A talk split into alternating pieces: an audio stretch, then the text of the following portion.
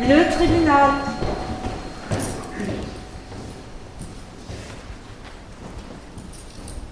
À la barre, Eric aurait pu être contrit. Il a choisi d'être arrogant. Le 17 octobre 2020, il aurait pu pêcher du bar. Il a rapporté du thon rouge. Ce jour-là, au port de Saint-Pierre-d'Oléron, Eric est pris en flagrant délit de pêche illicite. C'est embarrassant. C'est le directeur des producteurs de pêche de la Cotinière.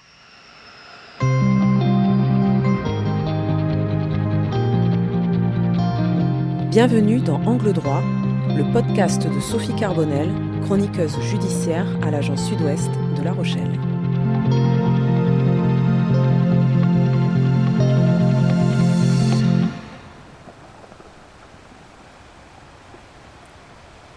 « 42,72 kg de thon rouge découpés en huit filets dans la glacière, prêts à être saisis sur la plancha du jardin. Eric s'imaginait passer une bien belle soirée avec ses deux copains parisiens ce samedi 17 octobre 2020, alors qu'il rentre au port aux commandes de son bateau de plaisance sous un doux soleil d'arrière-saison. Mais à l'arrivée à la cotinière, ses projets se brisent sur le bleu des uniformes. Les gendarmes sont là, on les aurait prévenus.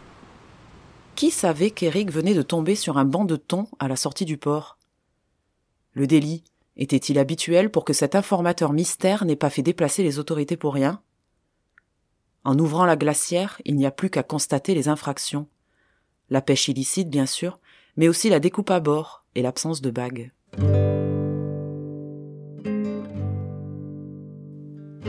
Une pêche illégale, rien d'incroyable pour les gendarmes maritimes. Ce qui est plus gênant dans ce dossier, c'est que le mis en cause n'est autre que le directeur des producteurs de pêche de la Cotinière, membre de tout un tas de commissions dont l'a bien nommé Thon Rouge et Espadon, il est le gardien des quotas. Bref, un homme qui connaît parfaitement la réglementation, loin du pêcheur du dimanche. Oui, c'est sûr que professionnellement, ça fait tache sur mon CV, concède-t-il lucide. À la barre du tribunal correctionnel de La Rochelle ce 13 décembre 2021, utiliser le très célèbre Je ne savais pas, Madame la Présidente, était donc difficile, voire impossible pour ce professionnel de la mer. Eric a choisi de jouer les durs. On sent que l'audience l'ennuie, que les questions de la présidente l'agacent, que sa patience est très limitée. C'est un homme grand, massif, habillé de noir.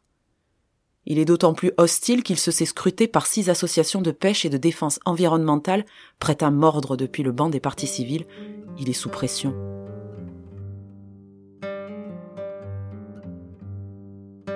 Au début, devant les gendarmes, il a bien essayé de jouer les candides. La réglementation, non, il ne la connaît pas. S'il a débité le poisson, c'est pour qu'il puisse rentrer dans la glacière. Ah, mais c'est interdit Un an plus tard, il a arrêté son cinéma. J'ai été pris dans l'action de pêche. C'était une chasse extraordinaire, dit-il. Le temps, c'est quand même agréable à manger. Oui, je sais qu'il ne fallait pas le découper pour compter les ouïes en cas de contrôle, pour ne pas confondre avec un autre thon. Je n'ai jamais demandé d'autorisation. Celui qui dit être initialement parti pour pêcher du bar n'aurait pas pu se retenir, c'était plus fort que lui. Je ne m'attendais pas à trouver du thon devant le port, hein. Je pêche à la cotinière depuis vingt-six ans. La pêche, c'est ma passion, madame. La passion, ce n'est pas une circonstance atténuante. Son devoir d'exemplarité est au centre des débats.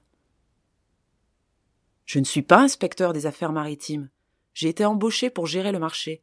Le thon rouge est une espèce qui se porte de mieux en mieux. Je ne suis pas quelqu'un d'exemplaire, je ne respecte pas les limitations de vitesse. Je suis quelqu'un de normal. J'assume ce que j'ai fait. Droit dans ses bottes de pêcheur, il n'a démissionné d'aucun de ses postes après les faits. Pourquoi? Personne ne me l'a demandé.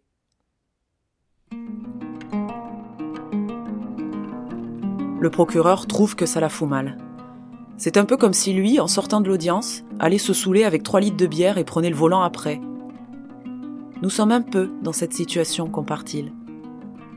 La veille de l'infraction, Eric avait suivi une réunion en comité régional sur le braconnage des pêcheurs de plaisance. Quinze jours avant, il avait eu la même discussion sur le ton. Mais de qui se moque-t-on? s'agace l'avocat de Sea Shepard. La loi, c'est la loi, lui rappelle-t-on. En théorie, Eric risque jusqu'à 22 000 euros d'amende. Son zeppelin a déjà été saisi. Vous avez été pris la main dans le bac à poissons, lance le procureur qui requiert 3000 euros d'amende et la confiscation de son bateau. Les parties civiles se lâchent.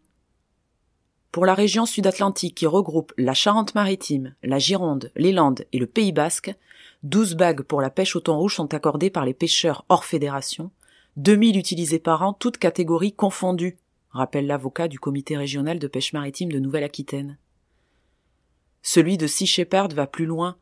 Nous sommes face à un individu qui a sciemment violé un certain nombre de règles que lui, plus que tout autre, se devait de respecter. Il est le ver dans le fruit. En le laissant à ses responsabilités à l'organisation des producteurs, c'est laisser au sein des organisations de pêche une grenade dégoupillée. Chacun demande des milliers d'euros de préjudice. L'avocat de la défense présente des regrets pour celui qui n'en a partagé aucun à la barre. Il a fait une erreur pour faire plaisir à ses deux copains, pour montrer qu'il savait faire, plaît-il. Et de sauver son honneur, vous voulez qu'il rampe? Il ne le fera pas.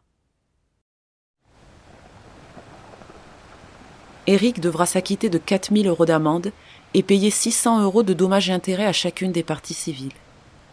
Son bateau et son matériel saisis à bord lui sont confisqués. Dans le commerce, cet amateur de bons poissons aurait pu acheter les 42,72 kilos de thon rouge pour environ 660 euros. En toute légalité.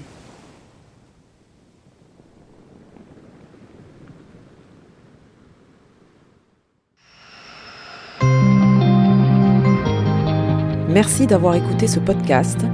Vous pouvez retrouver tous les épisodes d'Angle droit sur le site internet sudouest.fr ou sur la plateforme de votre choix YouTube, Spotify, Google Podcast et Apple Podcast.